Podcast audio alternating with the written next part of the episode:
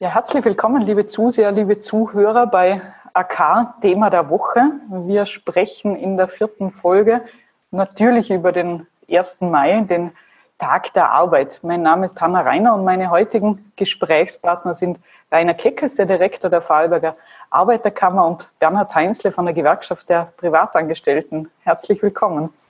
Guten Morgen, Frau Chefredakteurin. Ja, es gibt Kundgebungen zum 1. Mai seit dem Jahr 1890. Heuer aufgrund des Coronavirus, äh, ich glaube, erstmalig äh, nicht in, in, in der Form. In den Anfangsjahren waren die zentralen Forderungen der Arbeiter ja zum Beispiel die Einführung des allgemeinen Wahlrechts oder die, die Altersvorsorge. Lassen Sie uns darüber sprechen, wie das denn heute aussieht. Was sind die zentralen Forderungen der Gewerkschaft, Herr Heinzlein? Wenn Sie beginnen? Forderungen haben wir immer. Mhm. Ich denke, es ist eine sehr, sehr spannende Zeit, ähm, gerade jetzt in dieser Corona-Zeit. Ähm, es rücken immer mehr Arbeitsgruppen, Beschäftigte in den Mittelpunkt, die bis jetzt nicht im Mittelpunkt waren. Sozialbereich, Pflegebereich, Handelsangestellte. Es geht beispielsweise um Prämien, Einmalprämien. Äh, wir sind in diesen Tagen in intensiven Verhandlungen für den Pflege- und Sozialbereich, äh, dass wir da eine Prämie erreichen in Vorarlberg. Schaut übrigens ganz, ganz gut aus. Und äh, Grund, gleiche Arbeit, gleicher Lohn, äh, Männer, Frauen, Unterschiede und äh, die Forderungen bleiben grundsätzlich die gleichen und es ist richtig und gut, dass wir gerade jetzt in dieser Zeit über das diskutieren. Äh, wenn Sie Prämie ansprechen, das ist der berühmte Corona-Tausender, der jetzt immer wieder auftaucht. Da muss man unterscheiden. Es gibt zwei verschiedene Modelle. Das eine Modell ist für den Sozial- und Pflegebereich. Äh, das ist die, da sind wir dran, dass wir 500 Euro für diese Berufsgruppen erreichen. Und das andere ist, andere ist der Corona-Tausender für alle, die in dieser äh, Branche tätig waren, beispielsweise im Handel, in der Logistik, in der Reinigung. Da sind wir auch dran, da gibt es eine österreichweite Petition. Das ist alles gut und ist alles nett. Ähm, wir, gerade in Vorarlberg, denken aber eher darüber nach und daher auch die Forderung der Arbeiterkammer, dass die Löhne grundsätzlich höher werden muss, dass ich von da leben kann. Da sprechen wir, Herr Keckers, von einem Mindestlohn oder in welche Richtung soll es da gehen? Ja, zumindest für die wenigen Gruppen, die jetzt wirklich sehr systemerhalten waren, eben Verkäuferinnen im Lebensmittelhandel, in Pflege, in den Sozialberufen, vor allem in den Heimen, die Mitarbeiter. Dort sehen wir es eigentlich nicht mehr ein, dass angesichts der Leistungen, die die für unsere Gesellschaft erbringen, so schäbig entlohnt werden. Und rein zufällig sind es diese vier Branchen, die wir hier im Auge haben, ist rein zufällig der Frauenanteil überall extrem hoch. Das heißt, wenn dort Männer arbeiten würden, wird das ganz anders ausschauen. Die würden sich das gar nicht gefallen lassen. Es zeigt sich aber auch eines, und das kann vielleicht der Herr Heinzle besser beurteilen wie ich, dass bei den Kollektivvertragsverhandlungen offenbar der Druck der Arbeitnehmerseite nicht so groß ist, dass man das durchsetzen kann. Ich nehme an, es hat was mit Organisation zu tun. Und eines hat die Geschichte der Arbeiterbewegung auch gezeigt. Und es war ja damals äh, bei, bei, diesem um den Kampf um den Acht-Stunden-Tag, auf den ja der 1. Mai-Feiertag zurückgeht, da hat es ja Tote gegeben. Das heißt, da hat man auf der Straße wirklich kämpfen müssen um die Rechte. Das sind wir natürlich heute alle nicht mehr gewohnt und man glaubt immer, es geht alles automatisch. Aber wenn wir aus der Krise eines lernen, dann lernen wir, dass der Wert, den man einer Arbeit zumutet, in der Gesellschaft offenbar ein bisschen verloren gegangen ist. Das heißt, jeder Investmentbanker äh, kriegt es zum Frühstück bezahlt, was eine Krankenschwester oder eine Pflegehelferin oder eine Verkäuferin am ganzen Monat bekommt. Und das ist einfach nicht okay, das entspricht nicht mehr den, den wirklichen Leistungen für die Gesellschaft. Und uns geht es darum, dass man dort versucht, das Pendel ein bisschen zurückzudrehen in der Richtung, dass man sagt, wer leistet wirklich was, was ist uns wert in der Gesellschaft. Und die Pandemie hat jetzt wirklich sehr schonungslos offengelegt, wer denn wichtig ist und wer nicht. Und ob es ein paar Sitzungen gegeben hat und ein paar wichtige Manager irgendein äh, Business-Essen nicht mehr machen haben können, hat keine Auswirkung auf die Gesellschaft. Aber wenn die Kassiererin an der Kasse beim Sparen nicht gearbeitet hätte, dann hätten die Leute keine Lebensmittel kaufen können. Das macht schon einen feinen Unterschied aus. Einzel, ich weiß, Sie verhandeln den Kollektivvertrag ja mit. Wie, wie ist das mit dem Druck? Ist der zu gering? Wenn ich jetzt beispielsweise den Vorarlberger Sozial- und Gesundheitskollektivvertrag äh, hernehme, den wir ja jedes Jahr verhandeln, ähm, dann gebe ich dem Herrn Keckheis recht. Das ist unter Anführungszeichen die Chance oder das Problem. Es ist nicht so kompliziert. Wir haben 7700 Beschäftigte im privaten sozialen Gesundheitsbereich. Und die Frage ist, der überwiegende Teil Frauen. Und die Frage ist, wenn die vier Arbeitgeber gegenüber vier Arbeitnehmern sitzen, so funktionieren Kollektivvertragsverhandlungen, geht es um zwei Dinge. Erstens um das Geld und zweitens um die Rahmenbedingungen. Und wenn es ums Geld geht, dann sagen wir, ja, wir hätten gerne beispielsweise 2000, 2200 Euro Mindestlohn, wir hätten eine Lohnerhöhung von drei Prozent, vier Prozent. Die Arbeitgeber sagen dann, ja oder nein. Und in diesem Bereich ist es so, dass im Hintergrund aber relativ viel öffentliches Geld ist. Das Land, äh, Ministerien, weil die Pflege eben aus dem öffentlichen Haushalt bezahlt wird. Vor Jahren haben wir mitgeteilt, dass im Pflegebereich wir ein großes Problem haben. Es gibt zu wenig Beschäftigte. Es gibt Heime, wo ganze Stockwerke äh, leer stehen. Und uns hat man mitgeteilt, das stimmt alles nicht.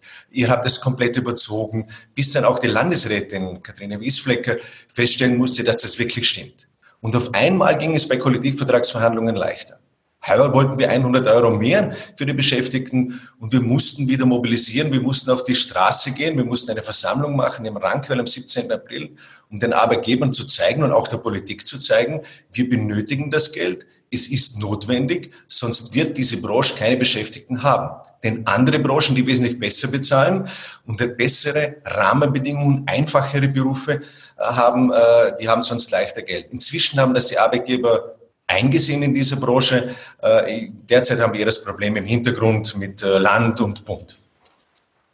Aber ich fand den Aspekt vorher interessant, was Herr Kirkes gesagt hat, Männer werden ein bisschen tougher, also sie müssten die Frauen ein bisschen motivieren, da mehr auf die, auf die Straße zu gehen und äh, ja, das, einzufordern. Das ist, das ist tatsächlich richtig. Im Handel beispielsweise, ähm, wo der Frauenanteil äh, zum Teil über 70 Prozent ist, viele Teilzeitbeschäftigte, 56 Prozent österreichweit im Einzelhandel sind Teilzeitbeschäftigte. Männer würden sich das nie gefallen lassen. Männer sagen in der Metallbranche, wo wir gut organisiert sind, das bedeutet viele Gewerkschaftsmitglieder haben. Wir wollen diese Gehaltserhöhung und sonst machen wir einen Wirbel. Wir machen Betriebsversammlungen, wir legen die Arbeit für eine Stunde wieder, für einen halben, für einen halben Tag nieder. Wir organisieren uns, wir werden Mitglieder der Gewerkschaft. Männer stehen dazu. Wir machen eine harte Arbeit. Frauen haben da eine größere Hemmschwelle. Frauen sagen, ich bin froh, dass ich diese Arbeit habe. Und äh, ich gehe gern Teilzeit arbeiten. Und Handelsbeschäftigte Frauen sind auch nicht arm. Die machen ihre Arbeit gerne und mit großer Leidenschaft. Nur sie organisieren sich gewerkschaftlich nicht. Und äh, um es einfach zu formulieren, wenn mein Gegenüber sagt, ihr bekommt nicht mehr Geld, dann kann ich, und ich bin nicht die Gewerkschaft, ich bin nur der Verhandlungsvertreter und kann das hoffentlich ganz gut, aber hinter mir benötige ich eine unglaubliche Kraft, benötige ich Gewerkschaftsmitglieder und das bezeichnen wir als zu organisieren. Interessant ist, mit diesem Mindestlohn, was wir heute auch diskutieren, ich, ich wundere mich schon, wie einige Frauen, Alleinerziehende und einige Familien das überleben. Wir haben Fälle in Vorarlberg wo uns Frauen im Handel mitteilen, dass sie genau so viel verdienen, dass sie die Miete bezahlen können, den Parkplatz für das Auto während der Arbeit und die Kinderbetreuungseinrichtung für die Kinder. Übrigens, das wäre auch noch ein Punkt, den wir diskutieren können. Die ist nicht so besonders gut in Vorarlberg, wenn das alle glauben, weil die Öffnungszeiten des Handels sind halt nun mal von morgen um sieben bis um Abend um neun. Und äh, da kann ich wirklich die Frauen nur ermutigen, organisiert euch steht zu dem, was ihr macht und äh, legt so viel Gewicht wie die Männer in die Waagschale. Herr Kirkes, wie kann man Frauen motivieren? Sie vertreten ja alle Arbeitnehmerinnen auch im, im Land. Na, motivieren, das ist, das ist eine schwierige Geschichte, aber eines ist klar, gut organisiert zu sein, das lohnt sich auf jeden Fall. Schauen Sie, warum hat eine, zum Beispiel eine Beamtengewerkschaft, warum haben die so viele Mitglieder? Nicht, weil sie so schlecht bezahlt sind, da sitzen viele Hofräte und alle sind gut bezahlt, aber weil sie natürlich genau wissen, mein Verhandlungspartner gegenüber reagiert nur auf Druck und es, es geht immer nur ums Geld bei diesen Sachen. Und da nützt halt eine starke Organisation im Hintergrund was.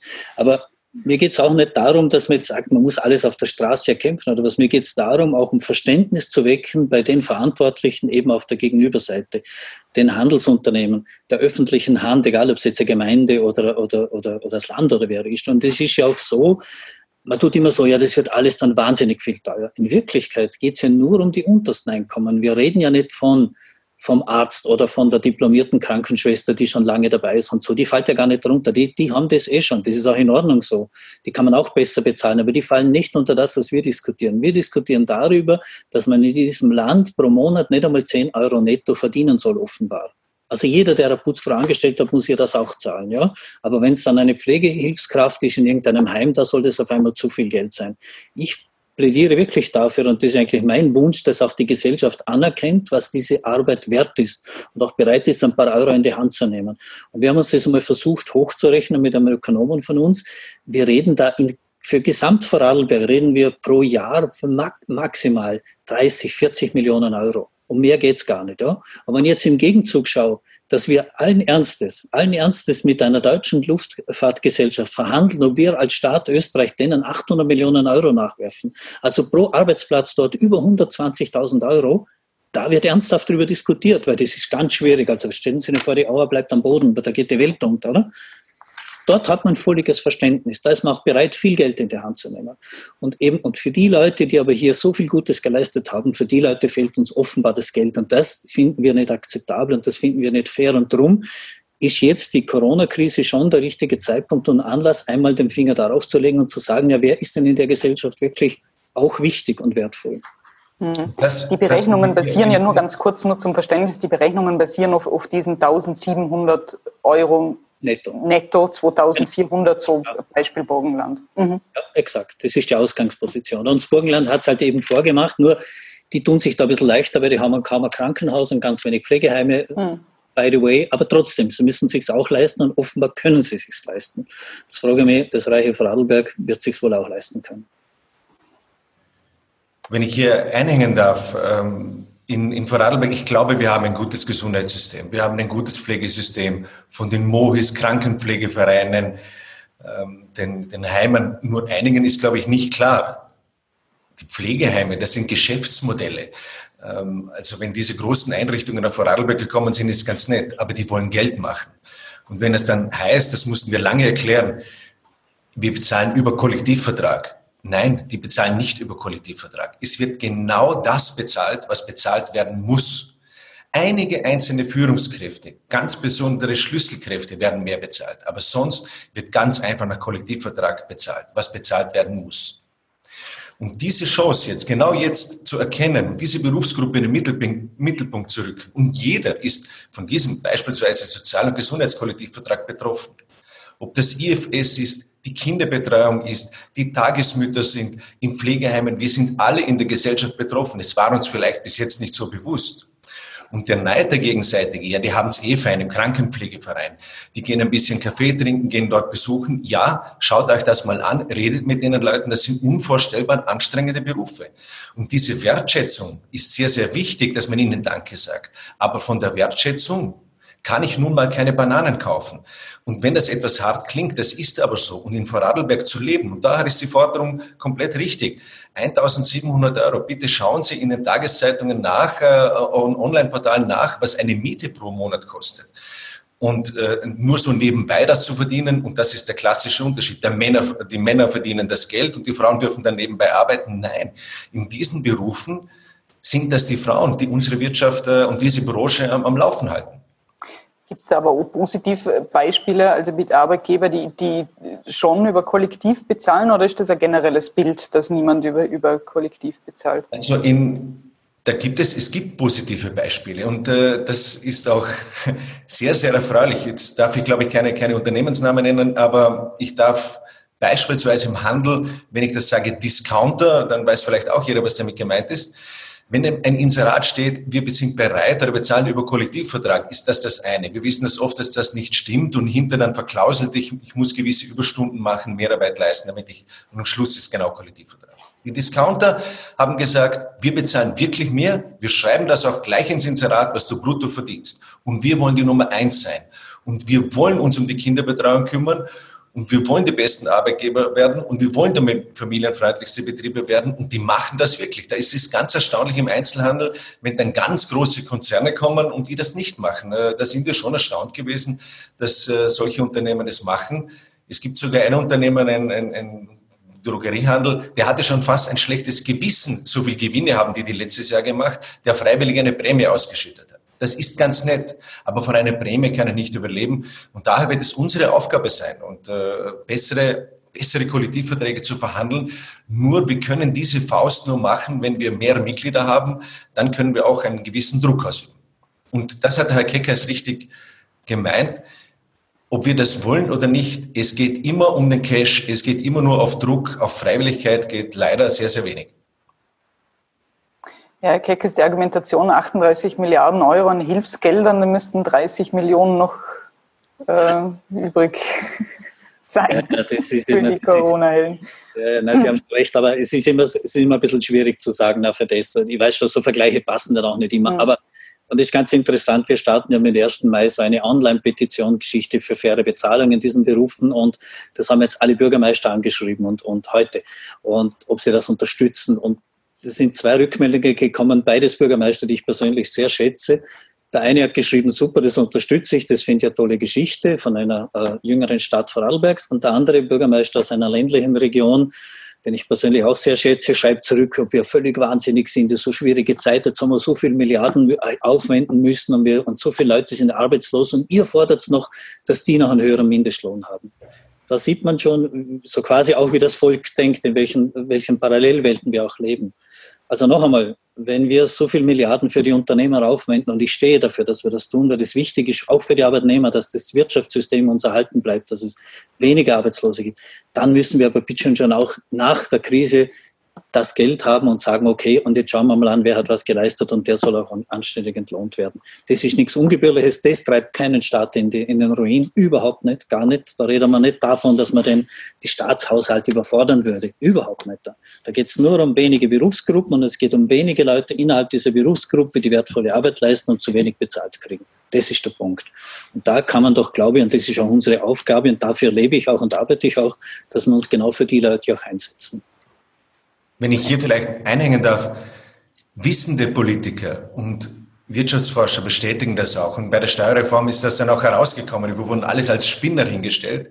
Wenn ich genau diesen Berufsgruppen das Geld gebe, erhöht sich die Konsumquote. Diese Leute gehen dann wieder einkaufen, zahlen wieder Steuern und erhalten die Wirtschaft am Leben. Es ist ja nicht so, dass sich dann die Sparquote erhöht. Die verdienen im Verhältnis so wenig, dass sie das Geld wirklich benötigen, um zu überleben. Und das hilft auch wieder dem Staat. Er hat dadurch wieder mehr Einnahmen. Und Wirtschaftsforscher geben uns oft recht, vielleicht öfters im Nachhinein. Wir hätten gern, dass sie es vorher vielleicht berechnen. Äh, aber das ist eine relativ einfache Rechnung. Wenn ich 100 Euro knapp überlebe und ich habe 120, werde ich diese 20 Euro mehr auch ausgeben. Hm. Ich meine, Kanzler Kurz hat jetzt zumindest eine Steuerreform angekündigt, ohne noch auf genaue Details einzugehen. Was sich wahrscheinlich, was auch vielen helfen würde, wäre zumindest die Abschaffung der kalten Progression. Eine sehr, sehr langjährige Forderung. Absolut. Eine Forderung, die wir schon ewig haben und alle Parteien erklären bei jedem Wahlkampf, alle Parteien, das wird selbstverständlich abgeschafft. Nach der Wahl wissen sie es alle nicht mehr, für was sie vorher äh, versprochen haben. Das ist jetzt halt ein Leiden Österreichs. Also das, aber das ist nicht nur Österreichs, das ist halt mhm. so. Aber noch einmal, da geht es jetzt mir nicht um die kalte Progression, die man genauso abschaffen könnte. Man sollte noch ein ökosoziales Steuersystem wieder haben, das was auch wirklich auch schaut auf Nachhaltigkeit und Ökologie, aber auch auf Soziales. Da bin ich völlig d'accord mit Ihnen. Nur jetzt geht es darum, dass die Leute mehr Geld in die Hand bekommen. Und die bekommen es halt, wenn sie gescheitere Löhne haben. Und zwar nicht einmal als quasi Almosen, dass es immer Prämie gibt oder einmal eine Belohnung, weil er so brav war, sondern dass er einfach ordentliches Einkommen hat, von dem er zumindest halbwegs leben kann. Das ist wenn wir noch kurz über, nicht nur über Einkommen sprechen, sondern auch über die 17.000 Menschen, die momentan arbeitslos sind, so viele wie nie. Es gibt ja auch die Forderung, die, die Nettoersatzrate, wie es beim AMS heißt, von 55 Prozent auf 70 Prozent zu, zu erhöhen. Stimmen Sie dem zu? Ja, man muss, also ich würde es jetzt nicht einfach so einfach pauschal sagen. Wissen Sie, mehr zu bekommen ist immer gut, ja, aber das greift schon ein bisschen zu kurz. Die Arbeitslosenversicherung sollte das Risiko abdecken und dafür bezahlen, das zahlen sich ja die Arbeitnehmer selber. Die zahlen ihren Arbeitslosenversicherungsbeitrag. Das ist ja nicht ein Geschenk des Himmels oder des Herrn Kurz oder wem auch immer, ja. Der zahlt sich ja das selber. Im Gegenzug, wenn er dann das Risiko der Arbeitslosigkeit einmal hat, dann kriegt er vom Staat einen Geldersatz. Unser, also von der Versicherung. Unser Problem ist, dass, dass die Nettoersatzrate mit 55 Prozent extrem niedrig ist, auch in einem internationalen Vergleich. Und wo wir aber gut sind, da sind wir auch international sehr gut, ist, wenn man langzeitarbeitslos wird. Über die Notstandshilfe sind wir quasi endlos, zeitlich gesehen, endlos abgesichert auf einem niedrigen oder auf einem Niveau. Das haben andere Länder gar nicht. Auch reiche Industrieländer haben das nicht in der Form. Das heißt, wir möchten eine Umschichtung insofern haben, dass man sagt, zumindest in der ersten Phase der Arbeitslosigkeit sollte die Nettoersatzrate höher sein. Weil die meisten Leute bemühen sich ja, dass sie gleich wieder einen Job bekommen. Die sind dann zwei, drei Monate arbeitslos und damit die dann nicht existenziell schon wieder ein Problem haben, sollte das in der Zeit besser sein. Und dann kann man es wieder ein bisschen zurückfahren. Ich bin nicht dafür, dass man jetzt sagt, prinzipiell jeder soll 70 Prozent Arbeitslosengeld beziehen, quasi von seinem vorigen Einkommen, solange er lebt oder was. Das kann sie auch nicht sein. Ja? Es soll eine Risikoabdeckung bleiben. Es soll auch ein Anreiz bleiben, wieder in Beschäftigung zu gehen. Das ist mir schon wichtig. Aber selbstverständlich, Nettoersatzrate 55, da schauen wir nicht gut aus in einem europäischen oder internationalen Vergleich. Einzel, wie sehen Sie das Thema Nettoersatzrate? Eine uralt Forderung der Gewerkschaft der Privatangestellten. Wir können jetzt darüber diskutieren, 60 oder 70 Prozent. Wir können über die Dauer diskutieren. Es ist sogar möglich, darüber zu diskutieren, wer wie viel Nettoersatzrate bekommt, ab welchem Einkommen das ist, welche Einkommenshöhe das ist. Aber richtig ist, und das stellen wir in diesen Tagen schon fest, wir sind ja täglich, stündlich, nächtlich unterwegs wegen der Kurzarbeit und sind wirklich froh, dass das ganz viele machen. Aber ganz viele Vorarlbergerinnen und Vorarlberger kommen schon in Schwierigkeiten, wenn sie 20 Prozent weniger verdienen und in der Kurzarbeit sind. Weil vorher waren Überstunden da, Nachtdienstzulage, Akkordzulage, ist alles weg und dann noch die 20 Prozent weg. Die bekommen wirklich Schwierigkeiten mit Leasing, mit Krediten. Drum hat die Arbeiterkammer auch einen Härtefonds eingerichtet. Und da fragen wir uns schon, wenn die dann mit 55 Prozent Nettoersatzrate, ja, wie geht sich das denn aus? Und da müssen wir, glaube ich, wirklich aufpassen, dass wir keinen äh, Druck bekommen, dass uns die Gesellschaft da auseinandergespalten wird und wirklich ein wirtschaftliches Problem bekommen und daher eine Uraltforderung. Und normalerweise müsste es die Politik schon lange erkennen, dass das schon lange angesagt ist, das zu ändern. Die Politik müsste es erkennen, wie vieles andere auch äh, der Forderungen, die wir heute diskutiert haben. Ähm, zum Schluss würde ich Ihnen gerne die, die Frage stellen, Corona und die Chance für die Gewerkschaft, für die Sozialpartnerschaft im Allgemeinen. Wie, wie sehen Sie das? Also wir haben, glaube ich, bewiesen als Sozialpartner, und ich kann Ihnen versichern, Tag und Nacht gearbeitet über das Sozialpartnermodell der Kurzarbeit. Wir haben bewiesen, dass wir schnell sein können, dass wir innovativ sind. Jetzt wird es einige geben, es gibt Kleinigkeiten, Rädchen, es wird jeden Tag an dem gearbeitet. Und äh, wir haben bewiesen, dass die Sozialpartner, Wirtschaftskammer, Arbeiterkammer, Arbeiter, äh, Wirt, Gewerkschaften, dass wir uns wirklich große Mühe gegeben haben, das am Laufen zu äh, halten. Und das binnen Stunden und österreichweit. Und ich kann sagen, es sind Zehntausende Anträge und Tausende Anträge in Vorarlberg. Und das kann eine große Chance sein. Und auch äh, jetzt diese Forderung von 1700 netto kann eine große Chance sein, Berufsgruppen in den Mittelpunkt zu rücken, über die wir vielleicht nicht nachgedacht haben, wo alles immer selbstverständlich ist. Aber auch diese Mitarbeiterinnen und Mitarbeiter hatten zum Teil Angst, äh, an den Arbeitsplatz zu gehen, werde ich dann angesteckt oder nicht. Das soll abgegolten werden, nicht nur in einer Einmannprämie, sondern auch in Zukunft. Und daher, wir haben eher einen Zulauf in der Gewerkschaft. Wir gewinnen, wir sind glücklicherweise die größte Gewerkschaft in Vorarlberg und gewinnen auch jetzt täglich dazu. Und Kollektivvertragsverhandlungen wird es heuer im Herbst gehen, nächstes Jahr im Frühjahr geben und auch die nächsten Jahre geben. Und wenn wir besser werden wollen und höhere Löhne wollen, nicht nur in der Industrie, sondern auch in anderen Einrichtungen und äh, Branchen, wir verhandeln 170 Kollektivverträge, dann werden wir lernen müssen, uns besser zu organisieren. Und ich denke und hoffe daran, und wir arbeiten noch mit täglich, dass es wirtschaftlich wieder besser wird und dass es äh, wieder aufwärts geht. Und darauf freuen wir uns auch. Auf was freuen Sie sich, Herr Keckers? ich freue mich darauf, dass die Corona-Krise vorbei ist, weil ich meine, diese Krise haben wir nicht gewollt und auch nicht gebraucht in Wirklichkeit. Ja? Wir leiden alle darunter. Aber ich glaube, es hat sich schon ein, eines schon Gutes gezeigt. Auch es gibt einen doch sehr, sehr über die Parteigrenzen hinweg einen großen Zusammenhalt in der Gesellschaft. Und es ist auch extrem wichtig, dass das wieder einmal in den Vordergrund rückt. Man besinnt sich wieder auch darauf, was ist wichtig, was ist nicht wichtig. Und wenn Sie gerade das Beispiel Sozialpartnerschaft nehmen, dass die Regierung die Sozialpartner hier eingebunden hat, dass es hier eine enge Verflechtung gegeben hat, um eben aus dieser Notlage möglichst gut herauszukommen, das war ein richtiger Schritt und ein guter Schritt. Und ich hoffe auch, dass das in dieser Tonalität auch weitergeht, weil am Ende des Tages, und das macht ja die österreichische Sozialpartnerschaft eigentlich aus, am Ende des Tages geht es ums gesamtwirtschaftliche Wohlergehen. Es geht nicht darum, den einen über, über den Tisch zu ziehen, zu Lasten des anderen, sondern es geht darum, dass wir gemeinsam etwas tun, damit wir insgesamt besser werden. Wir sind in der im, im, gesamten wirtschaftlichen Wiederaufbau nach dem Zweiten Weltkrieg sehr, sehr gut mit dieser Strategie gefahren. Jetzt haben wir schon ein paar Neoliberale erfunden, dass quasi, dass das alles so schrecklich ist und überall anders wäre es besser. Ja? Es gibt aber kein besseres Modell und gerade in Krisenzeiten zeigt sich ja, was, was wirkt, was funktioniert. Und da hat die Sozialpartnerschaft, finde ich, schon eine Bewährungsprobe wieder abgelegt und ich bin froh über dieses Lebenszeichen. Und ich möchte aber noch einmal dazu sagen, das hängt auch mit der Regierung zusammen, die einen Schritt auf uns zugegangen ist und gesagt hat, okay, wir haben ein Problem, wie gehen wir mit dem um? was können wir gemeinsam leisten. Und das ist der richtige Weg. Und ich hoffe, dass das in der österreichischen Politik wieder mehr Schule macht, wie es vorher war. Das ist immer die Frage, wie, wie nachhaltig äh, sowas ist, ist, wenn man sich an, an, damals noch an die Diskussion über den Zwölf-Stunden-Tag äh, erinnert, wo, ja. wo, Arbeitgeber gegen Arbeitnehmer massiv äh, vorgegangen sind.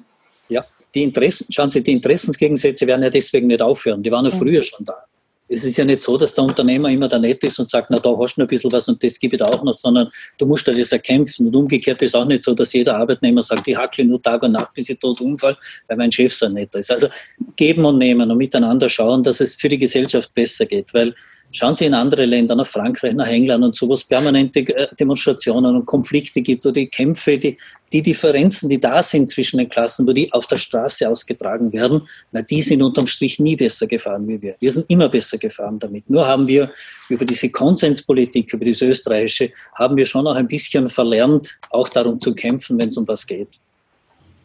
Und das ist zum Beispiel uns oder mir persönlich so wichtig. Der soziale Frieden, das ist ein einfaches Wort, aber der soziale Frieden zu haben, das muss uns so viel wert sein. Und natürlich gibt es einen logischen Interessenskonflikt zwischen Arbeitgebern und Arbeitnehmern. Und unsere Kultur ist das Verhandeln und wenn notwendig oder hoffentlich auch eine Lösung zu finden. Und es wird immer wieder Schwierigkeiten geben und immer wieder Ansichten geben. Äh, wir sind froh, auch in der Situation, dass äh, die Politik die Sozialpartner wieder mehr eingebunden hat und auch erkannt hat, dass sie die Fähigkeit haben und das Tempo haben und die Innovation haben, hier Lösungen herbeizuführen.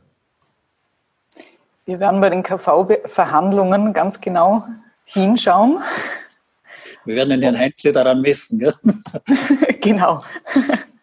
Wir können davon ausgehen, wir werden uns große Mühe geben und äh, auch auf dieser Seite schon herzliche Grüße an die Arbeitgeber. Wir organisieren uns jetzt besser. Wir sind dran. Okay, bleibt spannend. Vielen Dank für das spannende Gespräch.